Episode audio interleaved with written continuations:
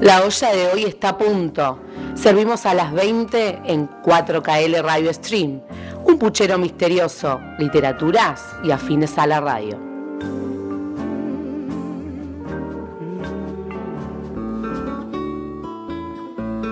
El puchero misterioso.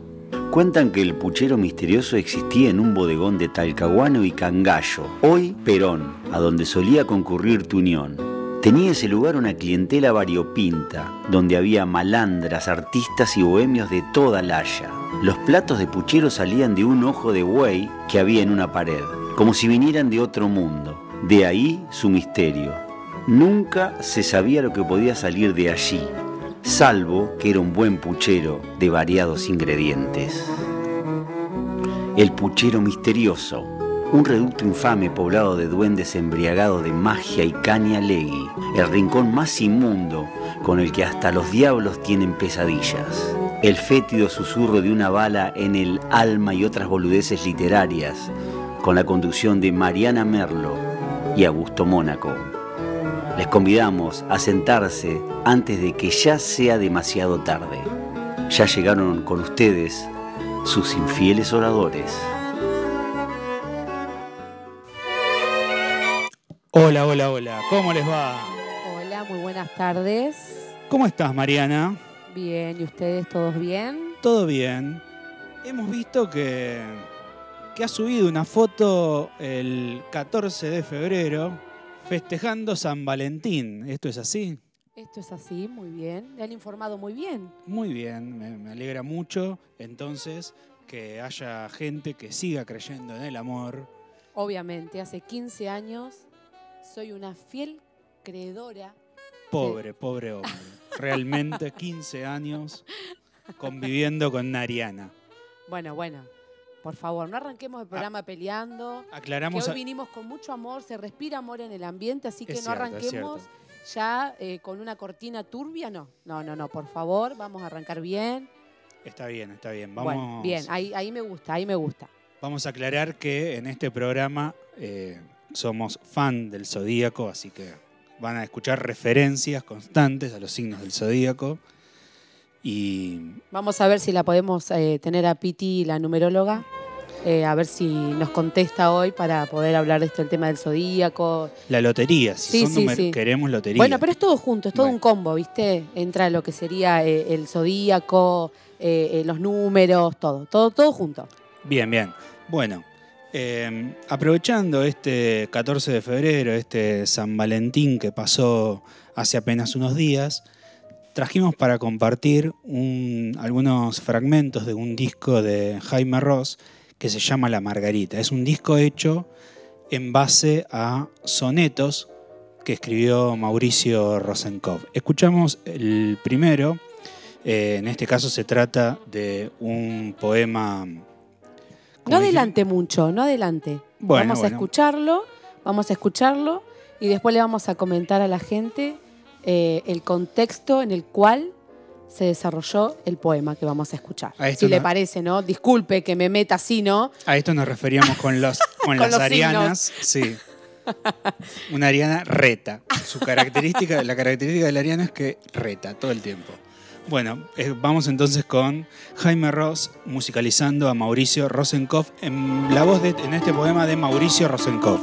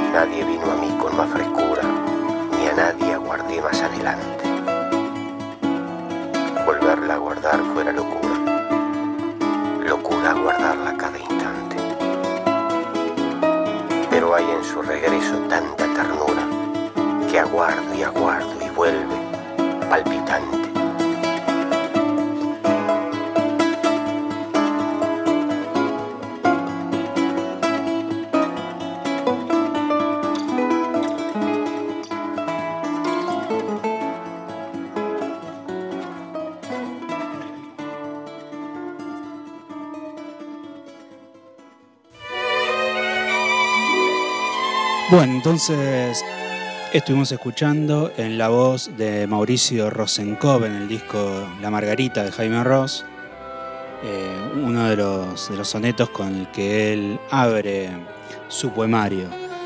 Eh, este poemario, en lo personal, a mí me gusta muchísimo, me parece que es una historia de amor a través de sonetos, son sonetos, eh, pero son poemas más bien de índole narrativo, o sea, no son los típicos poemas. Eh, que Sí, a lo que por ahí estamos acostumbrados. Exactamente, por ahí generalmente en los poemas siempre se utiliza algún simbolismo, cosas por el estilo. En este caso, si bien hay metáforas, fundamentalmente es una historia. Una historia de amor desde que se conoce a la chica, en este caso Margarita, hasta eh, la concreción, digamos, de ese amor. Tiene como ese olorcito y ese tinte a barrio, ¿no? Totalmente. Eso creo que es algo particular y algo que, que gusta, ¿no? Que gusta mucho. Me encanta y de hecho eh, es precisamente eso lo que me hace, me, me resulta tan auténtico de este poemario y en general es una característica eh, de los uruguayos. Me encanta la literatura uruguaya puntualmente y me parece que tienen grandes poetas como eh, Benedetti, que también tiene una escritura muy de lo cotidiano. Muy Eh, similar. Sí, eh, Alfredo Citarrosa, eh, Horacio Ferrer, bueno, el mismo Jaime Ross. Y ni hablemos de las murgas. Bueno, este, este poemario con, con olor a barrio entonces que presentó Rosenkopf continúa y vamos a escuchar un poquitito más de, de este disco.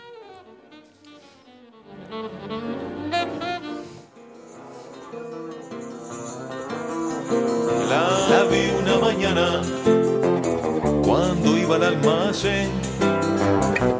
La calle estaba llena de verano.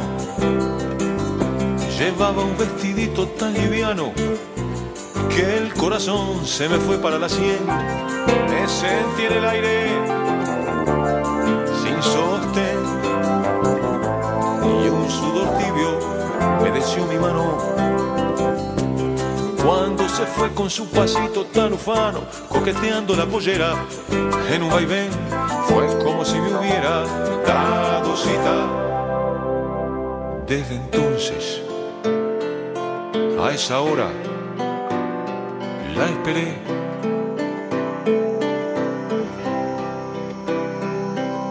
Ella, sin hablarme, comprendió mis cuitas.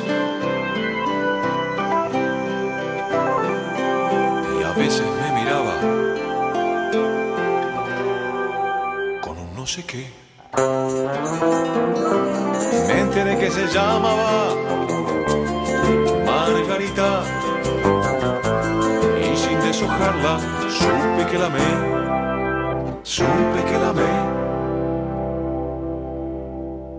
4KL Radio Stream. La verdad que no te tenía tan romántico, ¿eh? No conocía esta faceta suya, Augusto. Bueno, soy canceriano. Todo Bueno. lo- bueno, ¿qué? Bueno, bueno. To- todos los cangrejitos tenemos un lado romántico, Bueno, usted si lo dice, eh, un lo corazoncito sensible que sufre. Bueno, nos quiere contar ahora sí el contexto en el cual fue escrito Margarita y otros tantos, ¿no? Sí, bueno, en principio, Este poemario en realidad. claro. Eh, bueno, en principio, eh, uno podría pensar que este poemario fue escrito en la tranquilidad de un bar, de un café, como tantos otros escritores, pero bueno, el contexto fue un contexto muchísimo más oscuro. Mauricio Rosenkopf era un militante Tupamaro y fue mm, eh, encarcelado durante la dictadura uruguaya y ahí en la cárcel, a partir de canjeaba con, con los militares que lo habían secuestrado eh, algunos poemas a cambio de, de algunas cosas. Eh, cigarrillos y bueno, y en estos papeles de cigarrillo y con una lapicera que había conseguido, él empieza a escribir estos sonetos y los manda con la ropa sucia que venían a buscar su familia eh, periódicamente. Y bueno, en estos, en la ropa sucia entonces, en los pliegues de las camisas, iban eh, escritos en papel de cigarrillo estos sonetos. La familia los fue recuperando y eh, es lo que estamos escuchando en este momento. Por eso me parece que es tan especial. Primero, me parece que los textos funcionan de por sí, fuera de cualquier contexto. O sea, uno escucha los, o lee los, sonetos y son sencillos y a la vez hermosos, pero también eh, cuando uno conoce este contexto, de alguna manera lo resemantiza y, le vuelve a dar otro significado. Claro, tal cual, porque pensar que eh, tanta ternura eh, se haya podido escribir, ¿no? O pensar en el contexto en el que él estaba, porque estamos hablando de en un contexto de encierro, de encarcelamiento, eh, de cuántas otras cosas no vaya a saber que él pasó y que haya podido pensar esto, ¿no? Imaginarse. él, él mismo dice, la veía pasar eh, y estar encerrado en un pozo. Entonces, él decía, la veía pasar con su vestido. Entonces, ¿no? qué majestuoso eh, todo eso que él se pudo imaginar y pensar en ese contexto. Entonces, creo que la hace todavía más sensible a la obra. Eh, porque es como, como decías al principio, nunca te podés imaginar que, esto fue escrito en ese contexto, ¿no? Totalmente. la verdad que es increíble. Inclusive, bueno, también hay algunos canciones, sonetos canciones eh, en este disco. Y bueno, el contenido de esos sonetos es mucho más, tiene muchísima picardía y realmente hace que, sea, digamos, más difícil de entender e-, esta relación entre el texto y el contexto. Así que bueno, vamos a escuchar eh, el siguiente. Vallita. Hola, Vaya, no te saludamos. Vallita sí, estaba jugando el ping-pong. Sí, pobre Vaya, no lo saludamos hoy. Y tanto me impresionó que desde allí sonreía irónico a su manera. En cambio, no acepté que me dijera, Robert Mitchum, por favor, vení. Porque si la oían los del Tuyuti, me iban a cargar la vida entera. Buen verano y en la heladería. Estábamos los dos sentados afuera, la barra andaba por ahí, yo la veía, y en eso se me vienen en hilera. El Tito me alcanza una fotografía, me la firma, dice, y me da la lapicera. La encontré en una velada familiar, matine bailable del Club Tuyutí.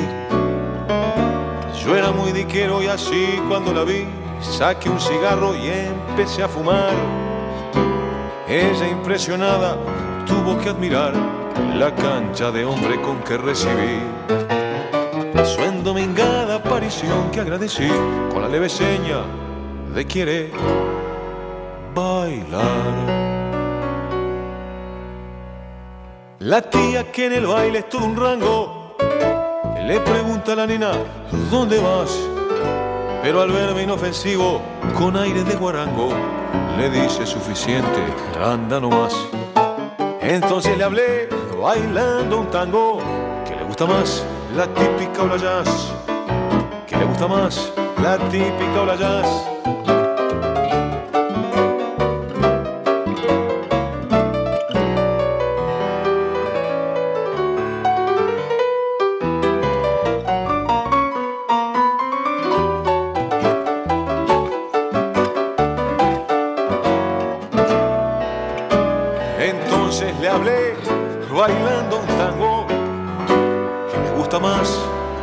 La típica o la jazz. La típica o la jazz. ¿Le gusta más? La típica o la jazz.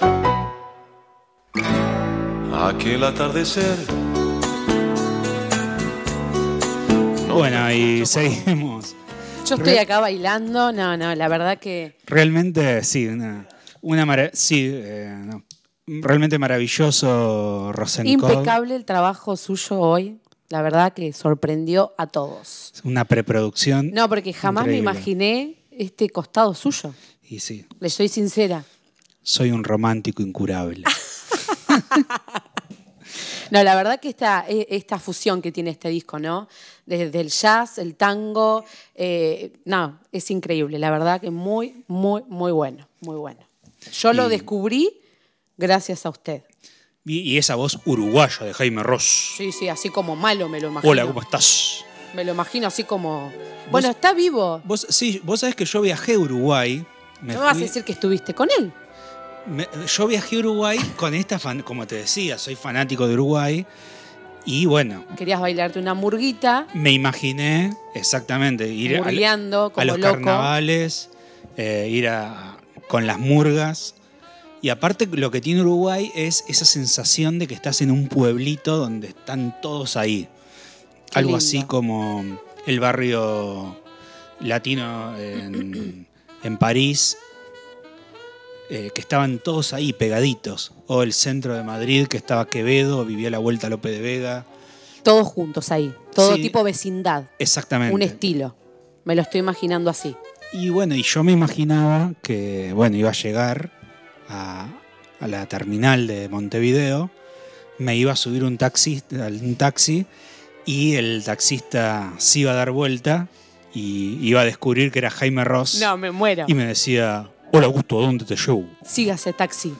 Sígase auto. ¿Viste como las películas que dice sígase auto? ¿Querés que te lleve a Durazno y Convención, Augusto? Bueno, y, y que no pasó. No, no pasó, no pasó. Oh. Fue un- una decepción total porque Se fuimos... pinchó el globo. Sí, fuimos una semana antes del carnaval y no encontramos un tambor en todo. Ah, o sea que Montevideo. una decepción desde la bajada de la subida del taxi Cerra- hasta el llegar. En pleno verano cerraban todos los negocios a las 5 o 6 de la tarde. Ah, bueno. ¿Y motivo? ¿Cuál? Costumbre, Mira, porque como los supermercados cerraban a las 7, entonces ya a las 6 empezaban a cerrar para llegar a hacer las compras antes de la cena. mira vos. Si no se quedaban sin cenar. Sí, así que. Y es, y es muy raro realmente porque Uruguay es, una, es un país que tiene 3 millones de turistas por año y 3 millones de habitantes. Es decir, que anualmente el, el doble de las personas que ingresan, o mejor dicho, las personas que ingresan, es- son las mismas que la gente que está viviendo. Exactamente. ¿Y la noche uruguaya la conoció? No, si cerraba todo. Pero no, no había nada. Un bar, un pub, Sí, algo. había, pero estaba cerrado. Nada abierto a la noche. No. Ay, por Dios, qué aburrido. Sí, la verdad que lo mejor que, que vivimos fue el hostel. Lo mejor. Sí, lo más divertido fue el hostel. Conocí. ¿Y a un- arrancaba muy temprano la mañana? Imagino, porque si cerraba todas las 6 de la tarde. Sí, tampoco, tan, tampoco son tan madrugadores los uruguayos. Pero bueno, conocí a un chico de- que estaba en el hostel que era del Partido Comunista, así que nos quedamos charlando de- sobre marxismo. Bueno, por lo menos Algo positivo encontró. Sí. Yo le, le iba a decir si no, no le quería invitar a Jaime Rosa a tomar unos mates, pero me No dijo había que no lo conocí. No había caso, no había caso. Así que nos vamos a tener que conformar con escuchar un tema para cerrar. Perfecto. Un tema también. Este hermi- San Valentín. este bloque san valentiniano. Aquel atardecer nos pescó el chaparrón. Comentando el film que acabábamos de ver. Riendo y de la mano echamos a correr hasta que anclamos en un viejo portón. en un viejo portón. La calle desierta nos dio la sensación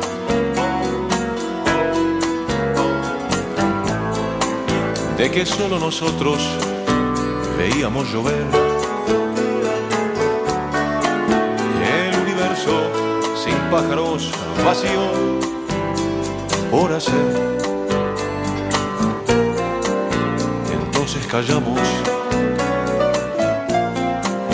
ya en plena ilusión. la lluvia paró y volvimos a andar. Faroles rielaban en la calle mojada, cuadras y cuadras sin poder hablar. La tarde oscurecía desolada, no nos podíamos separar. Fuera de nosotros,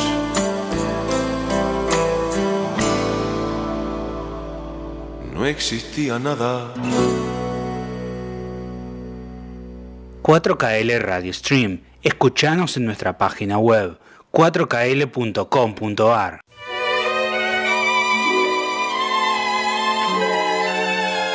Bueno, y queremos comentar algunos mensajes de nuestros oyentes.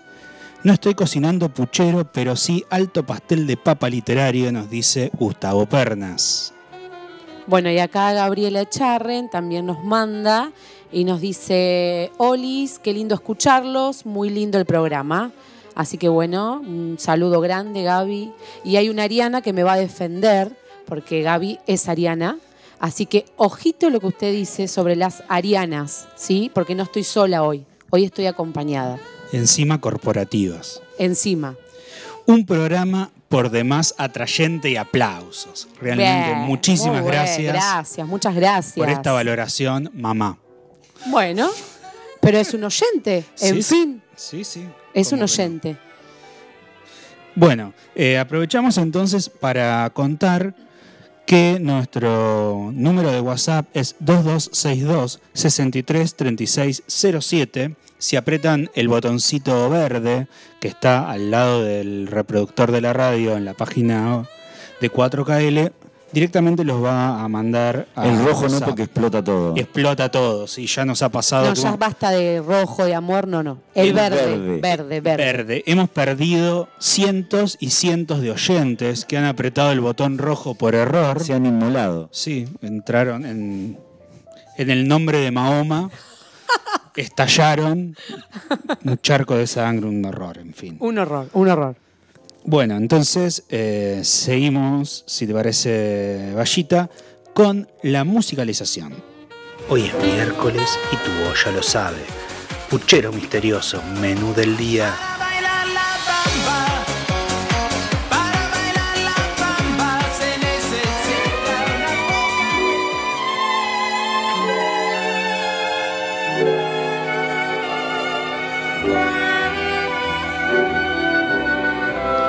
Bueno, y vamos a comenzar este segundo bloque. Eh, hemos traído otra propuesta, obviamente, súper interesante, como todas las que traemos nosotros. Algunas no tanto. No, no, yo creo que sí, yo creo que sí, que son todas interesantes. De algo vamos a rescatar de, de- de todas las propuestas, ¿no? Positivo o negativo. Hoy queremos que los que están del otro lado, por eso dijimos las vías de comunicación, participen. Queremos hacerlos partícipe de, de esta, vamos a decir, propuesta. Eh, hoy queremos hablar un poquito de los clásicos. No hablo de Mirta Legrand, no hablo de Ricky Martin, Hablamos del jamón y queso, tampoco, ni del queso y dulce, Ah. no, no, no, de esos clásicos no. Vamos a hablar corazón de... y pases cortos tampoco. Tampoco, no, no, no, no. Vamos a hablar de los clásicos literarios. Eh, qué aburrido. eh. Obviamente no vamos a entrar en, eh, en, los, en el canon literario, no, no, no, no. No vamos a correr un poquito de ese lado. Nos eh, interesa plantearles a los oyentes eh, que nos cuenten, a ver, eh, ¿cuál es tu clásico? Bueno, ¿a qué me refiero con cuál es tu clásico? Eh, cuando uno dice clásico, si yo digo clásico, no River Boca, ¿no? Eso se lo dejamos para Texto Gustavo. clásico. Exacto. Bueno, yo te digo un texto clásico, un libro clásico. ¿Qué se te viene a la mente? A ver. Eh, y puede ser, por ejemplo, eh, el canto general de Neruda. Perfecto. Vaya. Me maté, mam, estoy La- lo cualquiera. agarré en Pero- Orsay, vaya. No, no, pero un clásico. ¿Estaba hablando de Estaba clásico? jugando al golf el ¿Estás Valle. hablando de clásico? Sí, sí, Sí, sí. de li- Un literatura clásico. clásica. Literatura clásica. Bueno, yo me voy, a, me voy a ir a un Emilio Salgari. Bien, Emilio Salgari. perfecto. Bien. Yo, por ejemplo, no sé, un, ya que estamos tan románticos, un Romeo y Julieta. Shakespeare. Otro clásico, ser o no ser. Guillermo Shakespeare, según las traducciones gallegas. Bueno. Y Sigismundo Freud es peor todavía, así que Bueno, disfrutemos bueno, ya de Guillermo Shakespeare. Exactamente, sí, quedémonos ahí y no pasemos para la otra faceta. Eh, bueno, como les decía, sin intenciones de entrar en el canon literario, ¿sí?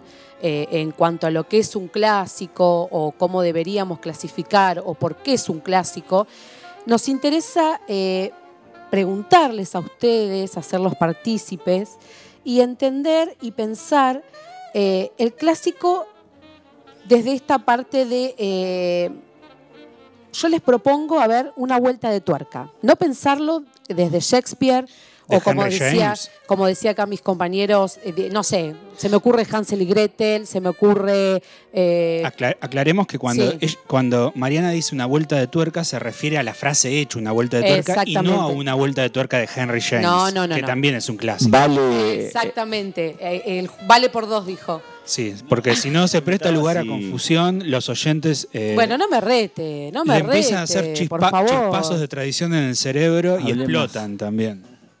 Bueno, Quería preguntar si el Patito Juan es un clásico. Lo- lo- tenemos oyentes que explotan muy seguido. Realmente hay que ser muy cuidadoso. yo la verdad que estamos en febrero y ya la gente empieza a explotar. ¿Y en junio qué pasa? Así. No sé qué les pasa en junio, en julio. El otro día llegué a mi casa, tenía un, un pedazo de, de cerebro de, de- ajeno. Ah, pero usted es así, En el- todas las épocas del año. No baja. Bueno, Sí, vamos a, por favor, a seguir, perdón, vamos a perdón. ponernos serios y seguimos con esto. Vamos Como les decía, yo les quiero proponer una vuelta de tuerca. Pensar en esos clásicos como algo que queda, que va a permanecer como una fuente eh, inagotable de saber. Pero no por ahí por su importancia literaria, ¿sí? Sino sencillamente ese libro que nos continúa transmitiendo un mensaje con tanta o más fuerza que cuando se hizo, ¿sí? El día de su publicación. Eh, el otro día cuando eh, nos juntamos con los chicos para hablar sobre estos temas o sobre qué íbamos a hablar en el programa, eh, se nos vino a la mente, por ejemplo, El Principito.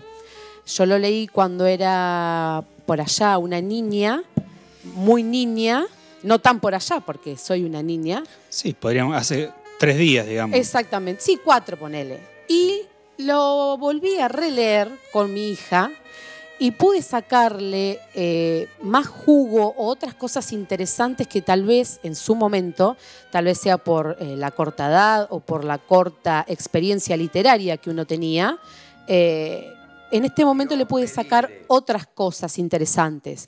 Entonces ahí es cuando me refiero cuál es tu clásico. A ver, cuál es ese libro que a vos te marcó, ya sea por una experiencia, sea por, porque simplemente te gusta el autor, sea porque cuando uno está mal o en este caso como me pasó a mí con mi hija, quise transmitirle algo de, de mi infancia que a mí me gustó y me marcó.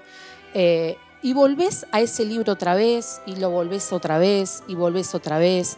Que también si lo pensamos por el lado del cine, también podríamos decir, bueno, esa película que no me canso de verla, uno dice, ah, es, no me canso de verla jamás, me- la quiero seguir viendo, y bueno, y siempre le encontramos algo nuevo, un sentido nuevo. Entonces ahí es donde nos queremos detener y preguntarles a ustedes, queremos que participen y que nos cuenten cuál es tu clásico. A ver ahí, dígame usted, Augusto, ¿cuál es What, tu what clásico? is your classic in. English? ¿Cuál sería tu clásico desde esta reformulación que yo hice? Bien, ese texto que, que uno... Y, por ejemplo, ahora se me, se me viene a la mente más que un libro, un disco. Podría ser también, a la, como dije, el cine, la música. The Wall, Bien. de Pink Floyd, que fue un disco que odié durante toda mi infancia. Yo dormía en una- un cuarto de arriba con mi hermano. Mi hermano, imagínate, unos 16 años. Yo 6. El 17, yo 7. Sí, sí. Y eh, dormía con The Wall. Porque él lo escuchaba. Él lo escuchaba exactamente. Y yo estaba aterrorizado, temblando de miedo, mientras él escuchaba The Wall con Dios me libre. Así estabas vos todas Así las estaba. noches. Un, digamos, e- esa cosa, digamos, dramática de The Claro. Wall. y yo ahí temblando dentro de la cama, mientras Roger Water me gritaba eh, We don't need education y cosas por el estilo. Y después lo, volví a, ver la película de Wall, que, que, también me generaba terror cuando era chico, y me resultó fascinante desde el punto de vista simbólico. Realmente es una obra maravillosa. Perfecto. Justamente dio en el, en, el centro. Ahí es donde yo quería llegar. Golazo. De golazo, diría nuestro compañero Gustavo. Golazo, de media cancha. Y usted vaya, ahora con esta reformulación que hice, ¿cuál sería tu clásico? Tu clásico. Tu clásico. Y mi clásico podría ser... Eh, Gustavo diría Boca También, no, también, también, sí, también es un re clásico, un clásico local, un también un obra independiente, viví muchos años también ese clásico, pero si vamos al clásico, también un disco, como dice Augusto también, un clásico de Spinetta, cualquiera de los discos de Spinetta, clásico. Perfecto, seguramente porque les marcó algo, ¿no? Sí, sí, sin dudas. Y cuando lo necesitan vuelven, regresan. Es como que está ahí en la mesita de luz, en el cajón, lo abrimos, lo escuchamos en este caso, o en el caso de que sea un libro, un texto, eh, lo leemos y, recordamos, eh, eh, nos transporta, ¿no? Y creo que ahí es el poder del, clásico, ese poder que tiene de transformarse, de no mantenerse quieto.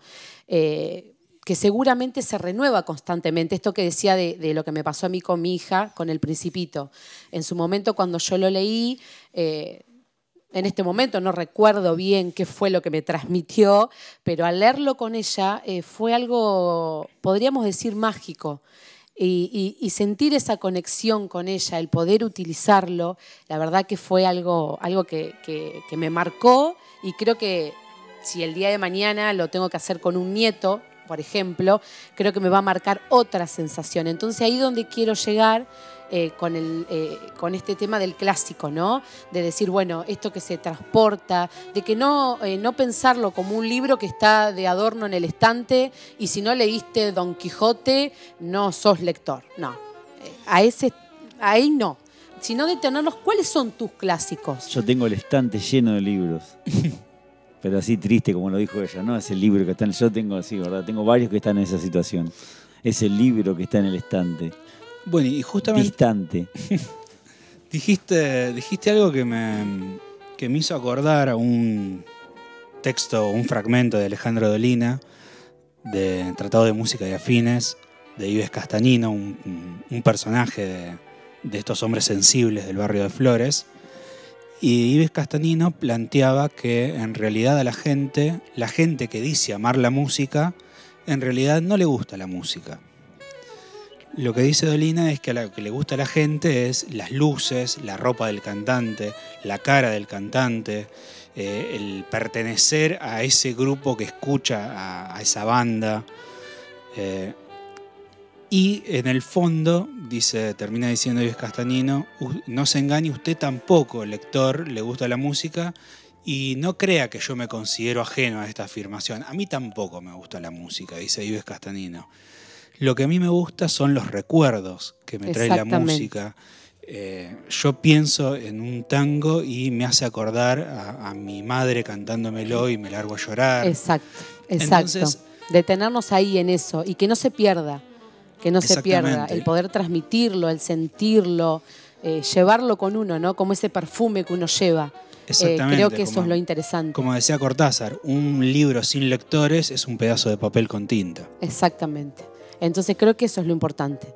Y creo que también eh, eh, eh, los clásicos son los que se convierten en parte de nuestro ser literario, ¿no? Van formando como nuestro itinerante, podríamos decir, o nuestro ranking de, clásicos o de libros clásicos. y ahí vamos formando nuestros clásicos, que creo que ese nuestro es lo que no se va a perder y es lo que se va a transformar. Eh, hoy va a ser uno, mañana va a ser el otro, pero siempre van a perdurar. Exactamente. Como, como, vos decías, con el tema de una canción, una película, un libro, un fragmento, siempre nos va a quedar. Entonces, bueno, eh, queríamos plantear, eh, no sé si una discusión, sino como abrir un debate, ¿no? De, de, cuál es el clásico de, de- de nosotros, ¿no? En mi caso, mi clásico sería el diario de Ana Frank. Es un texto que me encanta y no me canso de leerlo. Bueno, Rayuela, inevitablemente. Me encanta, me fascina. Eh, es algo que eh, es un texto que me, que me atrapó desde el comienzo y esa propuesta que tiene ¿no? de doble lectura, de, que te propone de leerlo de manera tradicional o de poder eh, leerlo eh, de la manera en que lo plantea eh, Cortázar, el autor, de ir saltando de una numeración a otra numeración, a otra página. Bueno, nada, son cosas que, que a uno les queda y les marca, ¿no? Ese encontraría la maga. Eh, ya diciéndotelo así, sabemos que hablamos de, Rayuela. Bueno, son libros que nos marcan, que nos quedan, que nos van a perdurar, que nos van a acompañar. Entonces, bueno, si, si nos estás escuchando, nos gustaría saber, a ver, cuál es tu clásico eh, y el por qué, que nos cuentes el por qué es tu clásico. Exactamente. Y bueno, ya que mencionás Cortázar también, y mencionás Rayuela puntualmente, eh, Rayuela es justamente una idea, o el resultado de una idea muy de los años 60, de mm, el postestructuralismo francés, llevado a la crítica literaria con personajes como Roland Barthes que planteaban la diferencia entre obra y texto. Lo que planteaba es que la obra es algo cerrado, es justamente, bueno, en la Argentina, por ejemplo, el Martín Fierro en tanto poema nacional es una obra. Siempre lo cito porque sido- es, digamos, el texto más referenciado de la literatura argentina. Pero eh, cuando tomamos el Martín Fierro, por ejemplo, y lo llevamos al contexto del peronismo, y tenemos una película de Pino Solanas como Los Hijos de Fierro, ahí esa obra, que era una obra cerrada, que tenía un significado, que representaba el ser nacional y que era el ejemplo de lo que todos tenían. Sí, o que creíamos que era una obra cerrada, ¿no? Exactamente, ahí la obra O se nos vuelve a hicieron abrir. creer que era una obra cerrada. Exactamente. Se vuelve a abrir, dialoga con el contexto y genera nuevas significaciones. Exactamente. En esta película, el Martín Fierro es Perón y los hijos de Fierro son, representan el pueblo argentino. Más adelante hay un, libro que, ya vamos a leer que se llama El Guacho Martín Fierro, que es una reescritura del Martín Fierro en clave tumbera. Martín Fierro y nosotros los trabajadores argentinos. Digamos, es un texto que eh, se niega a cerrarse, que está constantemente abierto a las interpretaciones y a los nuevos lectores. Y creo que eso es lo interesante, ¿no? Que, que nos puede plantear eh, cualquier tipo de obra. El poder eh, eh, tener distintas comprensiones de un mismo texto, ¿no? Y eso creo que es lo rico de la literatura. El decir, bueno, yo en- comprendí o entendí o me llegó un mensaje y a los dos o tres días lo vuelvo a retomar y me llegó otro mensaje. Entonces creo que eso también es, eh, habla de esto de lo clásico, ¿no? Que hoy quisimos eh, traerles eh, y compartir con ustedes. Bueno, a ver si nos quedó claro. ¿La gente qué tiene que hacer entonces? Tiene que armar como un ranking, vamos a así decirlo, de cuáles son sus clásicos, pero no partiendo del clásico eh, Don Quijote.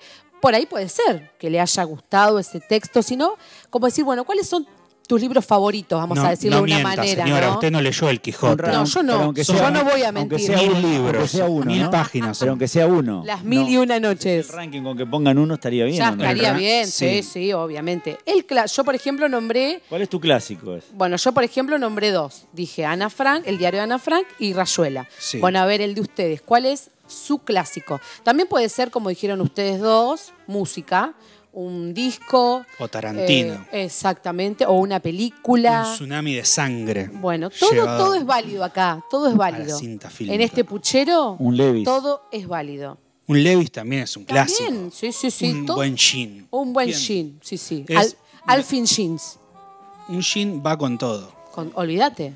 Sí. Es como la, la John Fuss blancas. Es como yo. Vas con todo. Sí. Yo, hay veces, eh, inclusive, que me harto de que todo me quede bien. Bueno, bueno. eh, vamos a ir a, no sé, a al- vamos Ah, a salir de esto, va- por vamos, favor, porque sí, a escuchar Hablando de clásicos, vamos a escuchar un clásico. Ahí está. ahí Happiness está. is a One Gone de los Beatles. She's not a girl who misses much.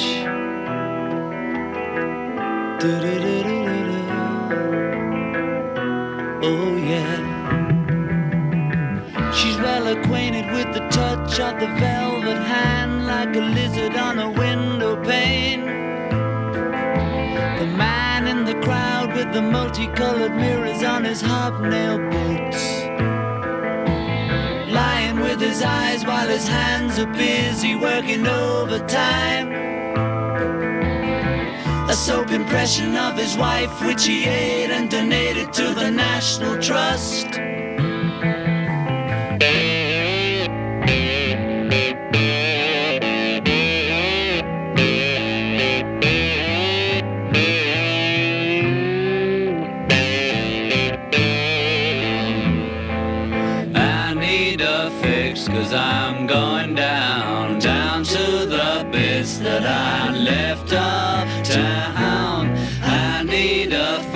Cause I'm going down. Mother Superior jumped the gun. Mother Superior jumped the gun. Mother Superior jumped the gun. Mother Superior jumped the gun. Mother Superior jumped the gun. Mother Superior jumped the gun.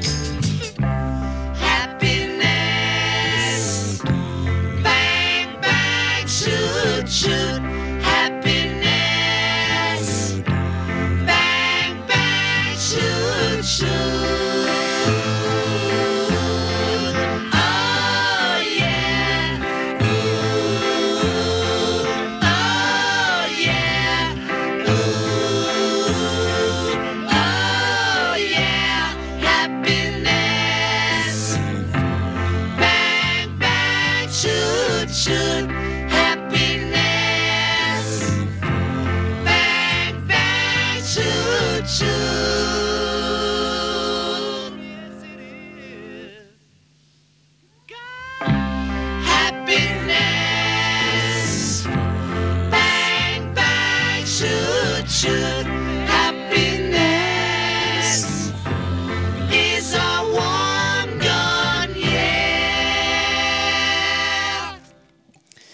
La felicidad es un revólver ardiente.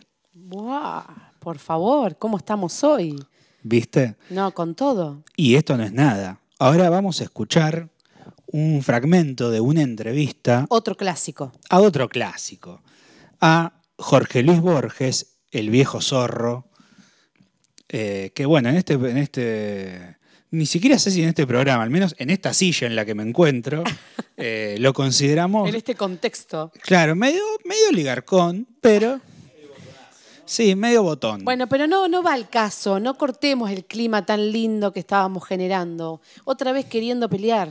Y bueno, No, no, eh, no. La, la vida es así. La- Bueno, acá Si tengo no a- pelea. a, una oyente que me dijo, obvio que te voy a apoyar. Así que Gaby, gracias por estar ahí del otro lado y que ella siempre me va a acompañar. Las arianas nos hemos unido porque esa es la ley primera. Y mi mamá Hay dice que hincha por más. Bueno, Bueno, entonces- vamos a ir entonces con el señor Jorge Bo- Luis Borges. ¿Cuáles son esos poemas suyos que más quiere y por qué? Esos que recuerda así, más extrañablemente suyos, que hablan de usted mucho. No, los que hablan de mí no me gustan. Hay un soneto sobre Espinosa que me gusta. Tengo dos sonetos sobre él. En uno de ellos, ese no lo recuerdo, dice... A ver cómo es. Alguien engendra... No, un hombre engendra a Dios en la tiniebla. Ese hombre es Espinosa que está engendrando a Dios, a su Dios, una sustancia infinita, hecha de infinitos atributos. Y luego he escrito otro soneto que sí recuerdo sobre Spinoza. Yo recuerdo do- dos sonetos míos.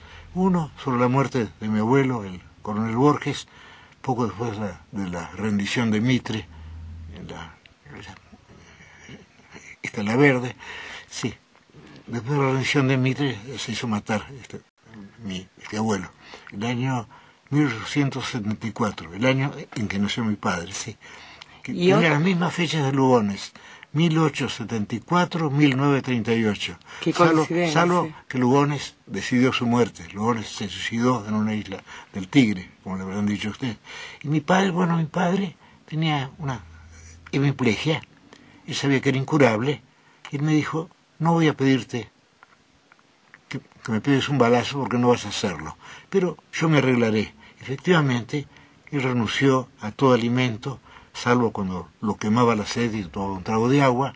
Renunció a toda medicación, no permitía que le pusieran inyecciones y al cabo de unos meses consiguió morir. Es decir, que fue un poco la muerte del padre, él también un suicidio, pero un suicidio que requería más valor, porque mi abuelo simplemente, bueno, avanzó hacia una línea de tiradores, bueno, y, y- y dos balas de Remington lo alcanzaron. Pero mi padre no, tuvo que estar varios meses, bueno, este, rehusando eh, este, todo alimento, de modo que se requería este más valor para, para esa segunda forma de suicidio.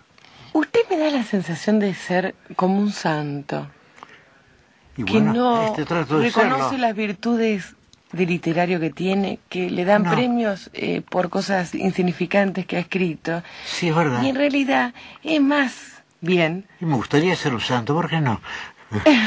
¿Por qué rechazar la santidad? Yo trato de ser un hombre ético, lo cual ya, ya es mucho, ¿no? No, ser un santo no.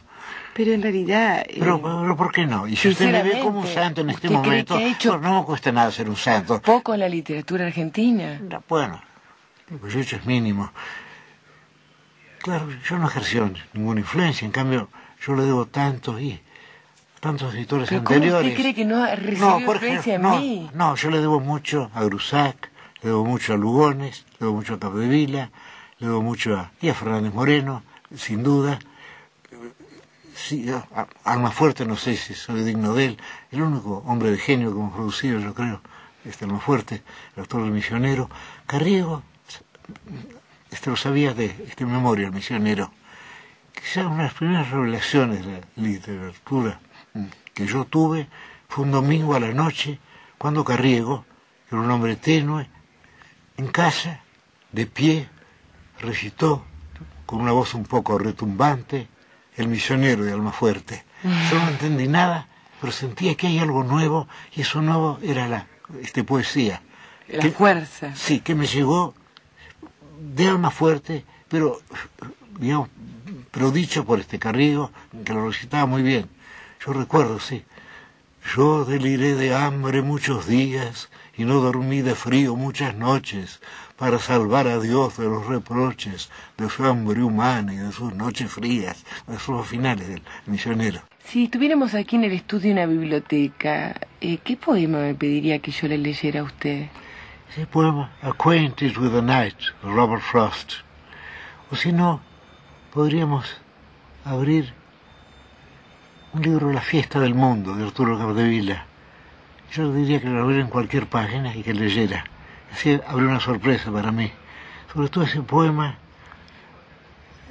ese poema Aulo Gelio, que tiene versos admirables y que nadie recuerda, parece. Si los lacedemonios al combate iban a son de lira o son de flauta, en cuántas aracmas cotizó Corinto la noche de la is, la cortesana. Es de Caudeville eso, es admirable. Y sin embargo Caudeville ha sido olvidado. Bueno, parece que la gente olvida fácilmente o recuerda este, boberías, partidos de fútbol, por ejemplo, o, este, los próceres, bueno, yo soy descendiente de próceres, realmente no sé si vale la pena pensar demasiado en ellos, ¿no? Tenemos una historia así, que no está hecha de gente viva, sino de estatuas secuestres más bien.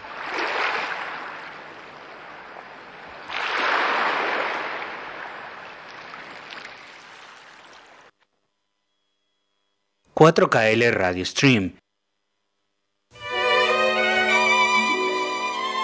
Eh, este, eh, sí, sí, sí, sí, eh, yo sí, yo sí, me gustaba mucho este, la, la lluvia porque cuando e- e- era joven, este, porque yo decía si lloviera, si lloviera.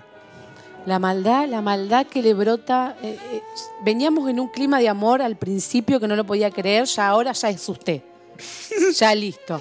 Algo habrás Ya hecho, Mariana, derrapó. para, para que me... Bueno, eh, estoy, la verdad que muy contenta porque varios de los oyentes que están ahí del otro lado han entendido la consigna y no solo que la han entendido, sino que se han animado a compartir sus clásicos. A ver. Así que vamos a, a- a pasar a leer. Eh, acá Analía Rodríguez dice, como agua para chocolate de Laura Esquivel. Y por quién doblan las campanas, acota mi marido. Así que bueno, ahí tenemos dos clásicos, ¿sí? De Analía Rodríguez y su esposo. Después tenemos eh, Gustavo Pernas nos dice, libros de cuentos. Bueno, acá Gustavo hizo un ranking, pero top, eh, no sé, 150. Eh, bueno, bien, igual que tenga tantos clásicos, ¿no? Eh, debajo de la almohada. Dice, ficciones de Borges y final del juego de Cortázar. Autores también, dice, bueno, mira, tiene como sus clásicos de autores, eh, a Galeano y a Bubovsky. Y discos, dice, Bukowski, perdón por mi mal, ¿qué sería? pronunciación. Pero no, pero ¿qué es? Buk- eh, eh, Charles Bukowski. ¿Ruso? No. ¡Ah! Te enganché ahí. No sabe tampoco. bueno. Alemán dice usted a- vaya. alem- A ver, eh, bueno, Gustavo, ¿qué es? a ver, Porque claro, si es claro, su a autor. ver, oyentes. Claro, a ver. eh, Ah, eh, ah, nacionalidad de Bukowski. El primero que contesta eh, participa por el sorteo de una limpiaguaflera eléctrica. bueno, a ver, por favor, acá necesitamos help, ayuda. Ah, Ayuda. Lo maté con esa. Bueno, Bukowski. ¿De dónde es Bukowski? Eh, después dice, mm, ah, discos, había quedado ahí. Eh, Artu de Pescado Rabioso, Octubre de Los Redondos. Artaud. bueno, chicos, no me ponga más a leer, por favor. Si saben cómo soy. Antoine Artaud. Bueno, eso es francés. Francés, Bueno, por bien, ahí le pegué. Bien. Eh, después tenemos eh, otro libro que me dejó marcado es el Martín Fierro, dice Gustavo. Yankee dice, mirá, ahí está, eh, el que no me sale nombrarlo. Charles Bukowski. Bien. Otro libro que me dejó marcado es el Martín Fierro porque era chico y lo habían usado en casa para apoyar la pava de mate y a mí se me ocurrió sentarme justo. Así que mira, bueno, ves que algo lo marcó eh, eh, ese clásico eh, a Gustavo. Así que bueno, muchas gracias por, por participar. Y vamos a leerlo a Iván, por favor, porque ¿A nos Iván? va a demandar Iván. No, no, no. A Iván Ledesma dice, ¿la carta abierta a la Junta Militar cuenta como un Y clásico? por supuesto. Obviamente. Clásico de clásicos. Es un Suelen clásico, darlo en todas las escuelas, dice. Es un clásico doble, es un clásico de la literatura y es un clásico del periodismo, del periodismo de investigación sobre todo. Así que perfecto. Bueno, y Gabriela Echarren dice, respecto de la consigna, me voy para el lado cinematográfico. Mi clásico es La Máscara de Hierro. Ya perdí la cuenta de las veces que la vi. Me encanta. Los Bien. mosqueteros son lo más. Bien. Una fan. Una se fan. declara. Dice que era re cara duro el de la máscara de hierro. Bueno, pero Hoy en día no la tendría. El hombre de la máscara de hierro es una novela, eh, la, la película está basada en la novela El hombre de la máscara de hierro de Alexander Dumas, el autor también de Los Tres Mosqueteros, que paradójicamente cuenta la historia del cuarto.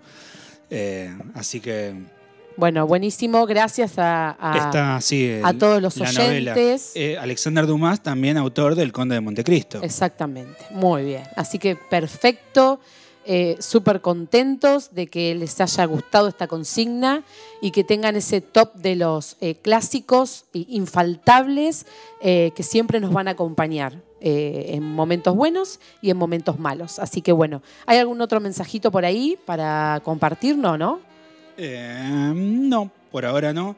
Pero ya seguramente no, nos estar- estaremos recibiendo millones y millones de mensajes. Acuérdense en el botoncito verde, por favor, no en el rojo, ¿sí? En el 2262 verde. 63 36 07. Exactamente, a nuestro WhatsApp también nos pueden encontrar en Facebook e Instagram como 4KL Productora y en nuestro canal de YouTube como eh, 4KL Productora Audiovisual, en donde se van a estar subiendo los programas, programas como este, si quieren...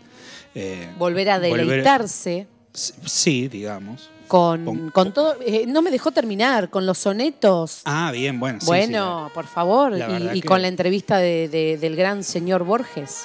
Si al menos para algo ha servido este programa es para que usted, señor oyente, escuche Rosenkopf. O señora oyente. Y yo, por ejemplo, lo descubrí, así que yo me quedé fascinada. Es- Fa- y voy a es ir a voy a ir a visitarlo. Muy bien. ¿Eh? Sí, sí, sí, sí. Sí. Sí, siga usted, señor Vaya. El puchero misterioso. Un menjunje donde la marginalidad y la literatura son una misma cosa. La piola,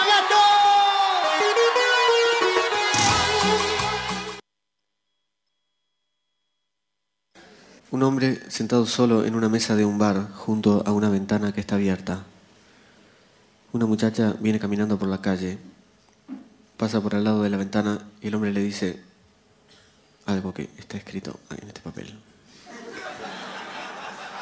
Ella lo mira y le pregunta, ¿a mí me hablas? Él enrojece y contesta, sí, pero le pido disculpas. Ella dice, ¿puedo pasar? Él contesta que sí, mientras se lleva la mano al bolsillo del saco y examina el escaso contenido de su billetera. Ella dice, no te hagas problema, pienso pagar lo que consuma. La muchacha, vista desde la calle, franquea la puerta del bar. Mientras dice, hola, retira un poco de la mesa la silla en la que se va a sentar para poder hacerlo. Se trata de la silla opuesta a la del hombre respecto de la mesa. El hombre enciende nerviosamente un cigarrillo y luego extiende la cajilla a la muchacha diciendo, perdona, ¿no te ofrecí fumás? Ella dice, no. Y luego dice también, ¿así que te gustó? Él contesta, sí, claro, pero no sé, en fin. Se miran en silencio. El hombre dice, no te ofendas, pero me gustaría saber ante todo si te sentaste conmigo por razones de trabajo.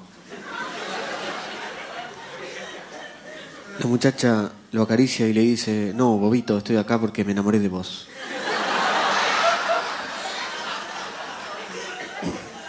Se acercan las caras de ambos, se besan. Luego la muchacha dice, uy, me tengo que ir. Él contesta, espera, ¿cuándo nos podemos ver? Ella dice, cuanto antes espero. Él dice, bueno, nos encontramos a las 8 en Sarmiento y Abel Jiménez. Ella contesta, la hora me viene bien, pero no sé cuál es Abel Jiménez. Él dice, es la segunda después de Mulligan. Ella dice, Mulligan, no la conozco. Mejor nos vemos en el bar de Uruguay y Trotsky. ¿Uruguay y qué? pregunta él. Y Trotsky, contesta ella. Él pregunta, ¿qué calle es esa? ¿Qué nombre tenía antes? No sé, yo siempre la conocí por Trotsky, dice ella. Y decime, ¿no te vendría bien en Sandokan y Paraguay? pregunta él. Y agrega, yo siempre paro ahí. Mira, Paraguay la conozco, dice ella, pero Sandokan no. Él contesta, bueno, ¿dónde querés que nos encontremos? Acá, dice ella. Imposible, replica él. A esa hora este lugar está tan lleno que no entra un alfiler. Bueno, dice ella, te voy a dar la dirección de mi casa, creo que va a ser lo mejor. El hombre anota mientras la muchacha le dice Reconquista y Florida. Reconquista y Florida no se cruzan, dice él, levantando la vista del papel. ¿Me vas a decir a mí? Dice ella, yo vivo ahí. Él contesta, sé perfectamente que no se cruzan, toda la vida trabajé por esa zona. Bueno, dice ella, si te parece que no se cruzan, entonces no vengas nada. Claro que no voy a ir, dice él, no me gustan las bromas pesadas. ¿Sabes una cosa? Dice ella, sos un imbécil. Si te digo que vivo ahí es porque vivo ahí. Mira, no sigas con eso porque no me vas a poder engañar, pedazo estúpida, dice él. Pero nunca vi un tipo más tarado, contesta ella. La hubiéramos pasado re bien esta noche en mi casa. Sí, sí, andate un poquito a la mierda, dice él. La puta que te parió, dice ella. El hombre se levanta iracundo y vuelca todo lo que hay en la mesa sobre la falda de la muchacha, gritando, no te metas con mi madre. Atrás, el mozo del bar llama la atención de un agente de policía sobre lo que está ocurriendo. Escena de pugilato entre el hombre y la muchacha. El policía se acerca gritando, alto, alto.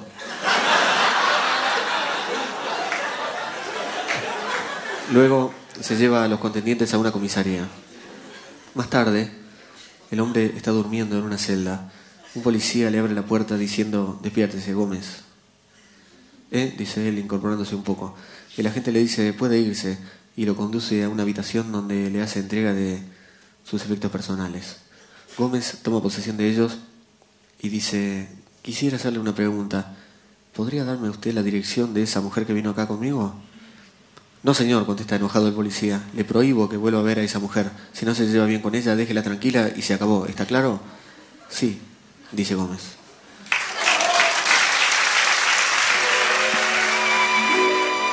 Bueno, y seguimos en este bloque de humor con todas las carcajadas De fondo. de fondo. Estamos con Mariana Merlo que nos está acompañando.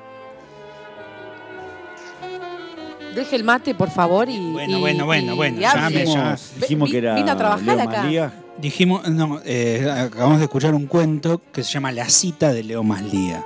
Muchas gracias acá al apuntador Sergio Ramón Omar, el turco, ¿Por qué tanta, tanto dato? porque es su nombre. ¿Número de documento? Bueno, era Leo Malías, entonces el uruguayo, porque hablabas de Uruguay también. Uruguay, sí. Eh, Hoy hemos traído a- al recuerdo y al clásico de, de la gente a, a nuestro querido Uruguay. exactamente. Eh, yo, como ya dije, soy fan de Uruguay, así que... Sí, nos ha quedado muy en claro. Está loco, chao. Bueno, y trajimos un- algunos poemas, en este caso un soneto también, ya que estamos soneteando Con los uruguayos. con los uruguayos. Seguramente a- usted reconoce el texto La epístola a los pisones de Horacio. Eh, no. No. ¿Me habla a mí o le habla a los oyentes? Eh, le hablo a lo- a los oyentes y a- al universo en general. Bien, al lo cosmo. trato, lo trato de usted al universo y le pregunto, le- o mejor dicho afirmo, usted seguramente habrá oído hablar de la epístola a los pisones de Horacio, que no son otra cosa que una carta, por eso epístola, a los hijos de Pisón, por eso eran los pisones, que escribe el poeta Horacio explicándole a los pisones cómo debía ser la poesía. Es como si fuese la poética de los romanos. Así como los griegos tenían la poética de Aristóteles, los romanos tenían la epístola a los pisones. Bueno, en este caso, eh, un texto que es bastante similar en cuanto al título, sobre todo, pero no tanto al contenido, va a ser leído aquí, se llama Epístola a los pezones de Horacio. Queridos y horacianos pezones, yo me pregunto, ¿para qué existen? A ustedes con corpiños no los visten y más que ustedes sirven los peones. ¿Señalizan acaso los pulmones? Sus redondas formas, ¿en qué consisten? Los genes en borrarlos no insisten y en ningún ser encienden pasiones. Nada son, no los esconden por eso tras los bikinis de la vil censura, que a la luz luminosa vuelve oscura y al poeta en el pensar le da un beso. Si de nada sirven, desaparezcan y en el campo de la nada amanezcan. Qué genialidad. No, Lo sé, lo sé. Eh, acabamos de leer un soneto. Aquí su- sus eh, eh, acompañantes de felinos piden otra, Otra. ovacionan. Otra, otra, dicen. Eh, en un lenguaje que no llegamos a comprender, pero que seguramente significa. Pero todos eso. los lenguajes culminan en uno. Todos son el mismo. Exactamente. Exactamente. Si, si algo hemos aprendido de la semiótica es que el lenguaje es uno solo. Bueno, ahí de paso Gaby, que estaba, nos, nos contaba por el WhatsApp que está preparando la materia, eh, casualmente le va a venir bárbaro eh, este dato que acaba de tirar usted. Eh, sí, recomendamos a todas las personas que, que quieran dedicarse en serio a la literatura no escuchar este programa, porque nada, puede haber No, dat- no nos datos. hacemos responsables. Claro, hay datos falaces eh, y en todo caso. Todo sí. pensado en los alumnos que los están escuchando. No, sí, tal cual, tal cual. Claro, sí, sí. La idea, digamos, es eh, que no logren aprobar nunca la, Claro. y de ese modo eliminar competencia. Así, porque sí, ¿Cuánta maldad? no es maldad, se trata de una cuestión de supervivencia. Uno después Bueno, va a las la- eh, asambleas a tomar horas de, de lengua y literatura y, No necesito llevar la onda. y se, encuen- Ya, listo. se encuentra con un ejército de profesores, una batalla campal, tirándose de las mechas, eh, piñas, ametralladoras. Así que usted dice que todo eso, todo ese contexto es el que a nosotros nos espera. Claro, o sea, lo, lo que, de alguna manera... Que lo nos que- llevemos bien ahora entre compañeros lo- porque después... que- claro, lo que se aspira, digamos, es a prevenir la violencia. Ah, bien, bien, bien. Post-titularización. Bien. Entonces, Eh, chaleco de antibala, por sobre todo, antes que la- el currículum. exactamente. Muy bien. Bueno, ahora vamos a leer un clásico de Alejandro Urda Pilleta, que se llama La Paralítica.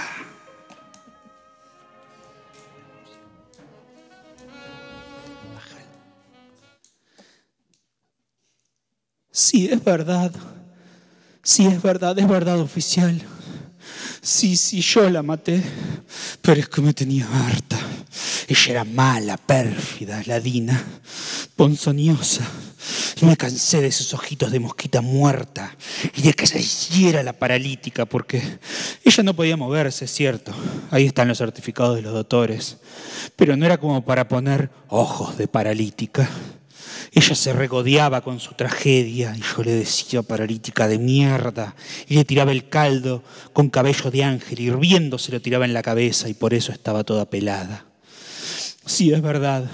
Día por medio a las 5 de la mañana le tiraba el caldo porque no soportaba sus piernas flácidas y el olor de paralítica y la mentalidad de discapacitada. Y sobre todo que no había tenido la culpa de que se hubiera al andamio en la obra en construcción en el Chaco, cuando yo era bailarina, más que la Belfiore. Y me fui al monobloque en construcción atrás del obrero paraguayo y ella, como buena madre, hija de puta que era, me persiguió para espiarme y se cayó del andamio. Porque yo en aquella época tomaba canita ley, sí, después licor ocho hermanos, que no hay cosa más dañino que eso. Y un día me preguntó por el hámster. Y yo no le entendía porque decían, hámster, un hámster, desde la silla de ruedas en el patio de atrás, mientras yo colgaba los pañales de su incontinencia, todos percudidos. El hámster. ¿El hámster? Le dije. ¿Sabes lo que le hice a tu hámster? lo desollé vivo y ahora está enterrado abajo de tu cama. ¡El hámster! Habla bien, gangosa de mierda, le decía yo, oficial. Porque ella me lo hacía a propósito para cagarme, porque, porque yo era bailarina y peluquera y me debía mi arte y no tenía por qué vivir así. Entonces la maté, sí, la maté, oficial. Y no sabe qué liberación. Puse un disco de Richard Kleiderman, El Claro de Luna, y bailé como la llama de una vela en un velorio.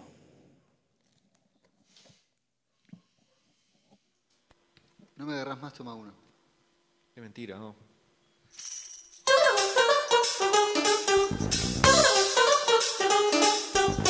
Creo en Dios, creo en Buda, creo en el I Ching, creo en todos los mormones y en el Tao Te Ching. Creo en Y en Jesús y los ayatolas. Y te juro por Dios que creo en Satanás, creo en platos voladores, creo en el amor.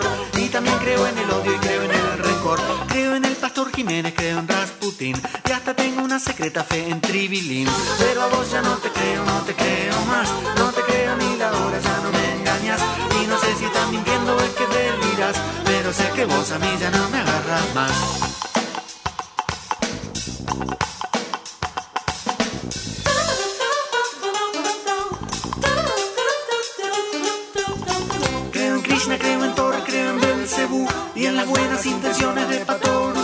También creo en las pirámides y en el gurú. Creo todo lo que dice Pedro Romaniuk. Soy creyente de la FIFA, creo en Avalanche y me trago lo del pelo de Silvio Soldán. Creo en Yeltsin, en Valesa, creo en Arafat. Creo en Viscontea y en Editorial Salvat. Pero a vos ya no te creo, no te creo más. No te creo ni la hora, ya no me engañas. Y no sé si estás mintiendo, es que te olvidas. Pero sé que vos a mí ya no me agarras más.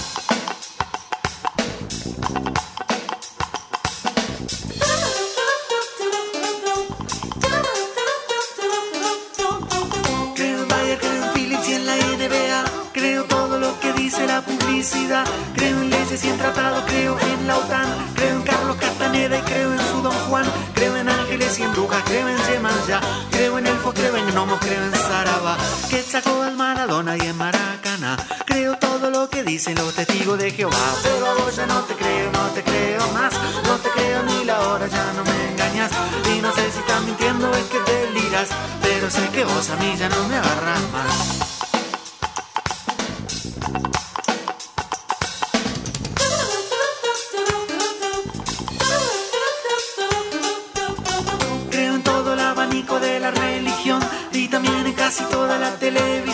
Creo en Maestro y en Abel Santa Cruz, en el Papa, en el Corán y en la Divina Luz.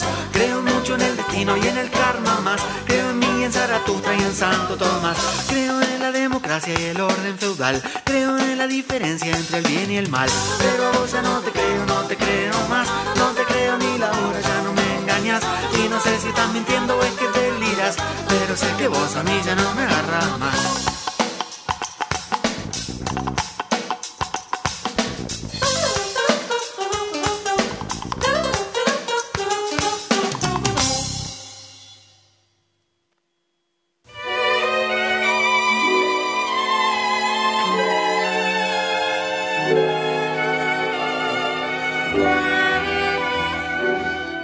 Estamos volviendo y seguimos siguiendo. Escuchamos No me agarrás más de Leo Maslía para seguir con Leito Maslía. Y para no quedarnos cortos con Leo Maslía, vamos a hacer un tema más que se llama Tu mundo y el mío. Y se lo vamos a de- a dedicar a usted, Mariana Merlo. A mí, A a usted. esta Ariana, A esta Ariana, justamente. a esta Ariana. ¿Cuál es el planeta regente de Aries? No, ni idea. Marte, el dios de la guerra. No, no, no. La verdad que yo de astrología, cero. Bueno, en este caso, Leo Maslía, en Tu Mundo y el Mío, cuenta la experiencia de estar enamorado justamente de una marciana. Bueno, Vamos, lo voy a escuchar atentamente. Vamos, Vallita.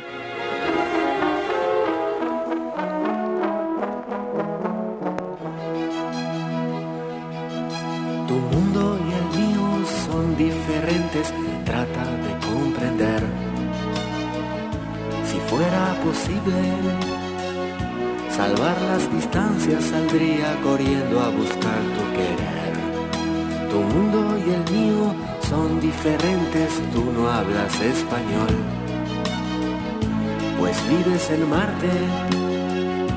Yo vivo en la tierra y sentimos distintos los rayos del sol. Hay agua en tu suelo para saciar mi sed. Si quieres llevarme estaré siempre a tu merced. Y si vienes a verme a mi ciudad natal, la ciencia te encerrará en celdas de cristal y te estudiarán y te disecarán y a recuerdos de ayer nuestro amor ellos reducirán. Tu mundo y el mío son diferentes, no debes insistir. No tengo esperanzas de entrar en la NASA y en taxi espacial tengo miedo de ir. No sigas diciendo que hay vida en Marte, tú eres la excepción. El resto son rocas, desierto absoluto y volcanes caducos cual nuestra pasión. Oxígeno poco me puedes ofrecer, tu atmósfera es pobre, bien lo debes saber. Y no hay una miserable flor de lis que acaso enriquezca el aire de tu país.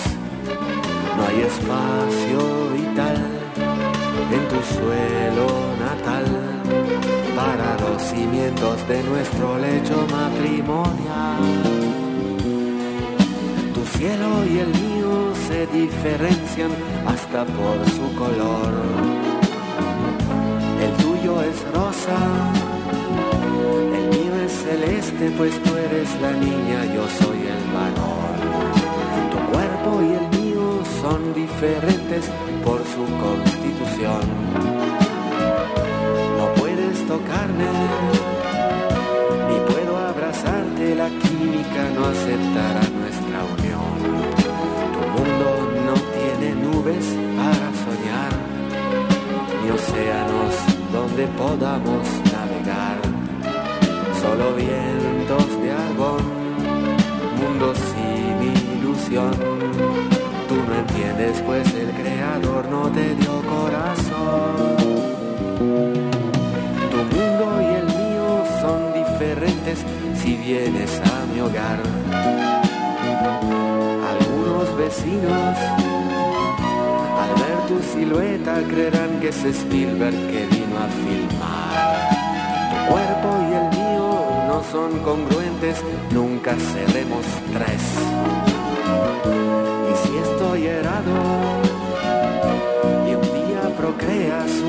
Su nombre será alguien 10. Y el chico en la escuela nada aprenderá, a todos sus compañeros se comerá en un santiamén y a nosotros también. Con que olvídame linda, este amor nunca tendrá sostén.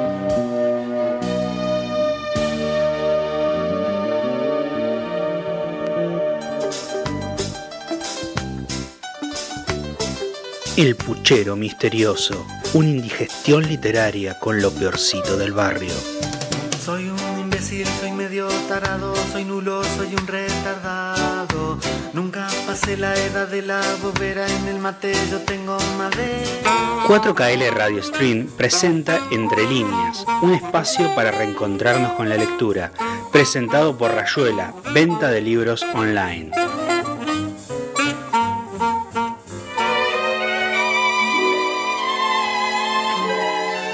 Bueno, Mariana, contanos, ¿qué nos traes desde Rayuela, este emprendimiento de, venta de libros online? Bueno, hoy les traigo algo. Quería traer en realidad algo que estuviera relacionado un poco, ¿no? Con lo que estuvimos hablando hoy. Un poco el amor, un poco el humor.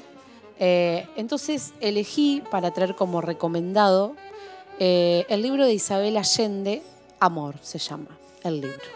Bien, y antes, antes de empezar, Sí. y ya que hablamos de Rayuela, eh, estuviste en la feria. Sí, sí, sí. Contanos estuve, un poco cómo te fue. eh, el primer día fue el día sábado, eh, luego se decidió hacer un día más, que fue el día lunes, aprovechando el feriado largo. La verdad que una experiencia muy linda, eh, donde pudimos eh, interactuar con diferentes emprendedores. Eh, un ambiente muy lindo. eh, yo, en lo particular, eh, fue mi primer feria. Era por ahí, sí, lugares que frecuentaba comprar, ¿no? Como compradora, pero no como emprendedora en este caso. La verdad que mm, muy lindo. Muchos, muchas emprendedoras, como le- bueno, y emprendedores también. El público, la gente en general, se copó.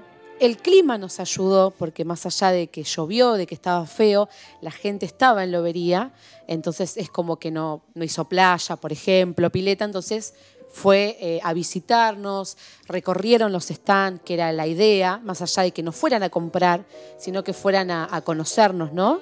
Eh, cada, cada artesano, cada emprendedor, las propuestas que teníamos. Así que la verdad que fue algo en lo personal eh, muy constructivo y muy positivo. Me pude dar a conocer, que, que es por ahí lo que yo, a lo que más apuntaba, eh, a que conocieran eh, el proyecto eh, de Rayuela, a, a invitarlos a, a- a leer. Me pareció, o por ahí cuento como una anécdota de, de que miraban de lejos los libros y nada, la idea era que, que- que los agarraran, que los tocaran. Ay, si me muerde. Era como eso, ¿no? O se va a romper, ¿viste? Ay. Parecía claro. Y, y yo les decía, no, ahora caso distinto y contrario con los adolescentes o los chiquitos. Iban directo. Y sí, el permiso, puedo verlo, pero como que los grandes se acercaban al estano, por, por lo menos al mío, ¿no? Y era como que los miraban desde lejos, entonces era invitarlos, ¿no? A, que, lo agarren el libro, que estén en contacto con el libro. Eh, y bueno, ahí me pasó, en particular me quedó de una señora eh, que ella me decía, yo no me gusta leer, pero me, me llamó la atención tu stand, me dijo. Y entonces me acerqué a ver cuál es tu propuesta. Le comenté a la señora y se llevó tres libros. Mira Más allá de, de lo económico, ¿no? Eh, esto de, de decir, bueno, no le gusta leer, pero se eligió tres libros, me pidió una recomendación, más o menos le pregunté, bueno, qué le gustaba, eh, pero eso me, la verdad que me, dejó súper contenta porque ahí es donde quería apuntar, ¿no? Sí, la gente que le gusta leer, eh, es un público que viaja a comprarse los libros, o hoy en día se consigue por lo que es internet, por Mercado Libre, pero esas personas que, que- que no pueden viajar o que no tenían ese gusto por la lectura, o que tal vez sí en algún tiempo muy lejano y ahora volver a, a- retomarlo, ¿no? Entonces eso es por, por ahí lo que, eh, a lo que apunta Rayuela. eh, en, lo- en el nivel inicial, digamos, y a los chiquitos eh, de decir, bueno, e- ese primer contacto con el libro, de, de que aprendan, de que lo- las madres me decían, no, no, no, no, pero déjalo que lo, que lo agarre, que lo toque, que lo vea, los colores, las texturas. Bueno, la verdad que fue una experiencia muy, muy linda. ¿Y cómo funciona Rayuela? Por ejemplo, vos, eh, a vos te hacen encargues de libros y vos lo los conseguís. Exactamente, sí, Vos sí. traés para proponer. Las dos cosas. Bien, tenés Ambas un dos, stock diría. y a su vez conseguís. Por ahí un stock no muy grande por eh, el hecho de que se necesita un espacio físico del cual no tengo. Eh, entonces, eh, nada, tener los libros en cajas no me gusta. Y no tengo lugar como para decir, bueno, eh, el gran proyecto y el gran sueño, ¿no? Yo siempre digo, a, eh, a mí no me preguntaban qué quieres ser, qué quieres tener cuando seas grande. Y siempre dije una librería, siempre. Que uno soñando llega, ¿no? Entonces, bueno, vamos a, a pon- a tenerlo como un sueño de tener una librería acá A ver si hay algún auspiciante que, Que tenga. por favor Que me- tenga algún local. que tenga dinero más que local para poder comprar todos los libros y traerlos. No, no, pero eh, la verdad que, bueno, como te decía, tengo eh, las dos opciones. Hay libros en stock disponibles y hay otros que son por encargue. Por eso que se los invita a ingresar a la página de Rayuela, eh, en Instagram y ahora también en Facebook, porque me pasaba que también había mucha gente que me decía, no tengo Instagram. Entonces, bueno, opté por abrir también en Facebook una, una página eh, para que puedan ver la, diversidad y la variedad de libros que se trabajan. Y a su vez, los libros que no se publican eh, también se pueden conseguir. Sí, porque con el proveedor con el que yo trabajo, él trabaja con varias editoriales. eh, entonces, bueno, nada, un libro en particular que me piden de un autor particular se puede conseguir. Eso también es importante porque no es solamente lo que se publica, sino también hay libros que los podemos conseguir. Hoy en día se complica mucho por el tema de la pandemia que estamos atravesando. Muchas editoriales están cerradas, no están haciendo envíos porque la, mayoría están en Capital o en el Gran Buenos Aires. Entonces los envíos están un poco complicados, pero eh, dentro de lo posible eh, tratamos de, de- complacer a la gente, de conseguirlos. Y en el caso de que no se pueda proponerles, ¿no? Porque por ahí me piden un determin- determinado libro de un determinado autor. Bueno, no tengo este, pero tengo este otro. Eh, o no me considero alguien por ahí eh, experto en el tema como para recomendar. Doy mi más humilde opinión y puedo llegar a decirte, mirá, eh, me ha pasado que me digan, ¿qué, lectura me recomendás para el verano? Y bueno, nada, recomiendo por ahí lo que a mí me parece, ¿no? lo que a mí me gusta. He logrado, gracias a Rayuela y gracias a la gente, conocer distintos autores, o sea que a mí a nivel perso- personal también me ha hecho crecer, eh, autores que por ahí no conocía, eh, o géneros que por ahí no, no es que no conocía, sino que no leía o no era habitual. Eh, eso también está positivo y ha estado muy bueno para, para lo que es mi crecimiento personal. Entonces, bueno, tengo stock en casa, algo, y si no, todas las semanas, al principio hacía una vez al mes, me pasó que el primer mes fue una locura los encargues y no daba abasto a repartir, a preparar, a armar, entonces, bueno, decidí hacer una vez por semana. Eh, y la verdad que me está yendo muy bien. eh, así que bueno, nada, como dije el programa anterior, agradezco porque eso también es gracias a la gente, ¿no? Y ya tengo como mis clientes, ¿no? De que ya me dicen, Maru, necesito tal libro, o Maru, vi que publicaste aquel. Bueno, tengo una nueva clienta que le vamos a mandar un beso gracias a, a ti, eh, a Fernanda Gómez. Ajá. Hoy la visité a la mañana, me dijo, no sabía que vendías, me comentó a gusto. Así que bueno, ya la tengo de clienta. Qué así bien. que no sé si nos está escuchando Fer, pero Si le estás mandamos escuchando, un Fer, beso. escribinos. eh, y si ustedes no son Fernanda, pero nos quieren escribir, También también, nos lo pueden quieren hacer escribir. al 2262-633607. Así que bueno, nada, eh, volvemos al recomendado de Rayuela. Si no tiene ninguna pregunta más, ¿no? Eh, no, no, me bueno, parece muy que, bien, muy que bien, quedó, que quedó claro. claro por dónde viene la mano y me parece que está muy bueno. Perfecto. Bueno, el, como les contaba, el libro es de Isabel Allende. Eh, Isabel Allende, bueno, es una escritora de nacionalidad chilena. Eh, muchísimas obras eh, para recomendar. La verdad que es una autora que en lo particular me gusta mucho. Por ejemplo, Cuentos de Baluna, La Casa de los Espíritus, El Cuaderno de Maya, eh, El Reino y el Dragón. Bueno, tiene muchísimos eh, libros interesantes. Hoy lo que les propongo eh, es Amor. Es este libro que ella hace una recopilación de todas las historias de amor publicadas con anterioridad.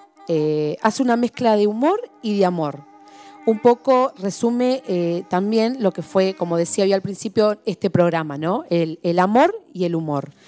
Eh, eh, bueno, en esta recopilación que la autora hace, no hay solamente escenas de amor, sino que también hace como una invitación para sumergirnos en- en la lectura que ella nos propone, que es la de soñar y sonreír. Nos hace como un guiño, podríamos decir, sobre las experiencias del sexo y el amor, sus propias experiencias, ¿sí? Eh, habladas eh, en primera persona. Eh, por ahí quienes han leído a esta autora saben que, bueno, como les nombraba en muchas de sus novelas, hay historias de amor que son muy interesantes. En este libro los fragmentos están divididos en capítulos y estos capítulos están nombrados dependiendo el tipo de amor que va a, describir. Eh, yo les voy a compartir la introducción que se llama Todos los pecados capitales. Mi vida sexual comenzó temprano, más o menos a los cinco años, en la iglesia de las monjas ursulinas en Santiago de Chile. Supongo que hasta ese momento había permanecido en el limbo de la inocencia, pero no tengo recuerdos de aquella pristina edad relacionada con mi curiosidad sexual. Mi primera experiencia consistió en tragarme casualmente una pequeña muñeca de baquelita, de esas que se ponían en las tortas de cumpleaños. Te va, a crecer adentro de la panza, te vas a poner redonda y después te nacerá un bebé, me explicó mi mejor amiga, que acababa de tener un hermanito. ¡Ja! y un hijo, era lo último que yo deseaba. Siguieron días terribles, me dio fiebre, perdí el apetito y vomitaba escondida en el baño. Mi amiga confirmó todos los síntomas eran iguales a los de su mamá antes de dar a luz. Por fin, una monja me obligó a confesar la verdad y admití. Estaba encinta. Me había cogida de un brazo y llevada en volandas hasta la oficina de la Madre Superiora, que llamó a mi casa para avisar que me habían suspendido por indecente. De esta manera trágica nació mi horror por las muñecas y mi interés por ese asunto misterioso cuyo nombre no debía pronunciarse, sexo. Las niñas de mi generación carecíamos de instinto sexual. Eso lo inventaron Master y Johnson mucho después. Solo dos varones padecían de ese mal, que podían conducirlos al infierno y hacer de ellos unos faunos en potencia durante todas sus vidas. Cuando las niñas preguntábamos algo escabroso, recibíamos dos tipos de respuestas, según la madre que nos tocara en esa suerte. La explicación tradicional era la cigüeña, que traía a los bebés de París, y la moderna eran sobre flores y abejas. Mi madre era moderna, pero la relación entre el polen y la muñeca en mi barriga me resultaba un poco clara. A los siete años, las monjas me prepararon para la primera comunión. Antes de recibir la hostia consagrada, había que confesarse. Me llevaron a la iglesia, me arrodillé temblando en un confesionario sepulcral, separada del sacerdote por una polvorienta cortina de felpa negra, y traté de recordar mi lista de pecados. Para no cometer la herejía de comulgar con alguna falta olvidada, había puesto en mi lista todo lo que me figuraba en el decálogo de pecados posibles, desde robar y matar, hasta codiciar los bienes ajenos. Pero estaba tan asustada que no pude sacar la voz. El cura esperó un tiempo prudente y luego tomó la iniciativa. En medio de la oscuridad y el, dolor, el olor a incienso, escuché una voz con acento de Galicia. ¿Te has tocado el cuerpo con las manos? me preguntó. Sí, padre. ¿A menudo, hija? Todos los días.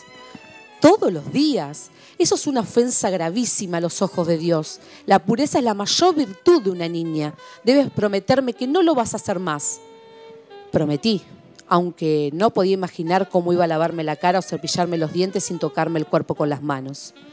33 años más tarde, ese traumático episodio me sirvió para una escena de Eva Luna. Nada se pierde, todo se puede reciclar en la literatura. Increíble. ¿Qué le pareció? ¿Qué le pareció lo que, le- lo que les he traído hoy? Excelente anécdota. La verdad que, bueno, Una- todo el libro eh, eh, se basa y transcurre a partir de sus anécdotas, así de este estilo. Eh, la verdad que es muy interesante y cómo ella, a través de esas experiencias de, de su infancia, pudo construir personajes para luego llevarlos a sus novelas. Eh, en este caso, como ella decía, 33 años después le sirvió para... eh, Escribir. Exactamente. Esto por ahí es lo Por ahí. interesante de este libro. Exactamente. Bueno, la verdad que muy bueno. Vamos a tener que empezar a, a estudiar seriamente la posibilidad de, de arrancar una hora antes para poder pues Llegar a tiempo. Sí, ya nos pasamos eh, de la hora y media inclusive. Bueno, Así bueno, que- vamos a ir alargando esto, dos horas, tres horas, cuatro, lo que quiera la gente. 48 Estamos- horas. Un programa de... Una maratón, Sí, el gran hermano radial vamos a hacer. una maratón, sin parar. Sí. Eh, bueno, y nos despedimos entonces, agradecemos a todos los oyentes, agradecemos la participación de todos y agradecemos fundamentalmente a la literatura, porque sin ella este programa no tendría sentido. Que tengan todos muy buenas noches. Y nos revimos en los corsos.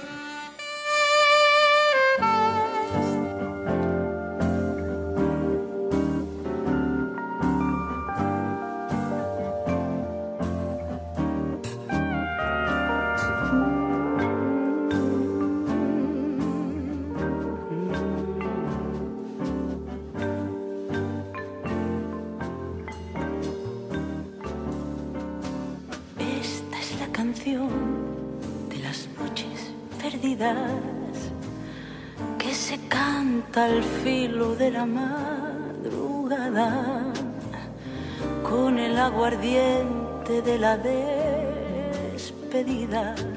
Por eso suena tan desesperada y ven la canción de las noches perdidas. Si sabes que todo sabe a casi nada, acarreran los leotardos de la vida, a bola de alcanfor dormida en la almohada y tiene nombre de mujer. Como la soledad, como el consuelo, los fugitivos del deber no encuentran taxi libre para el cielo. Esta es la canción de las noches perdidas. Lleva un crisante mojado en la solapa. Se sube a la cabeza como ciertas bebidas. Se pega la desilusión como una lapa y canta la canción de las noches perdidas. Quema como el gas azul de los mecheros.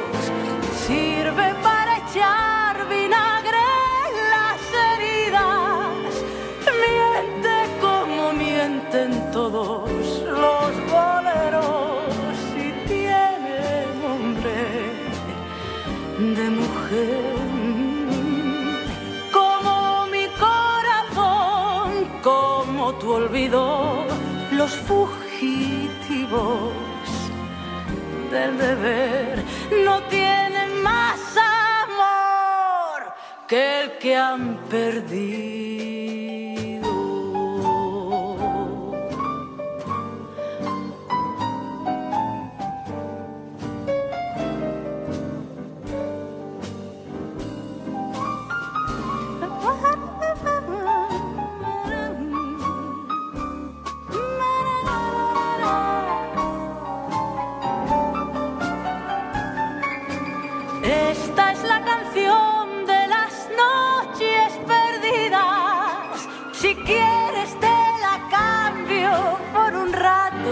Cama.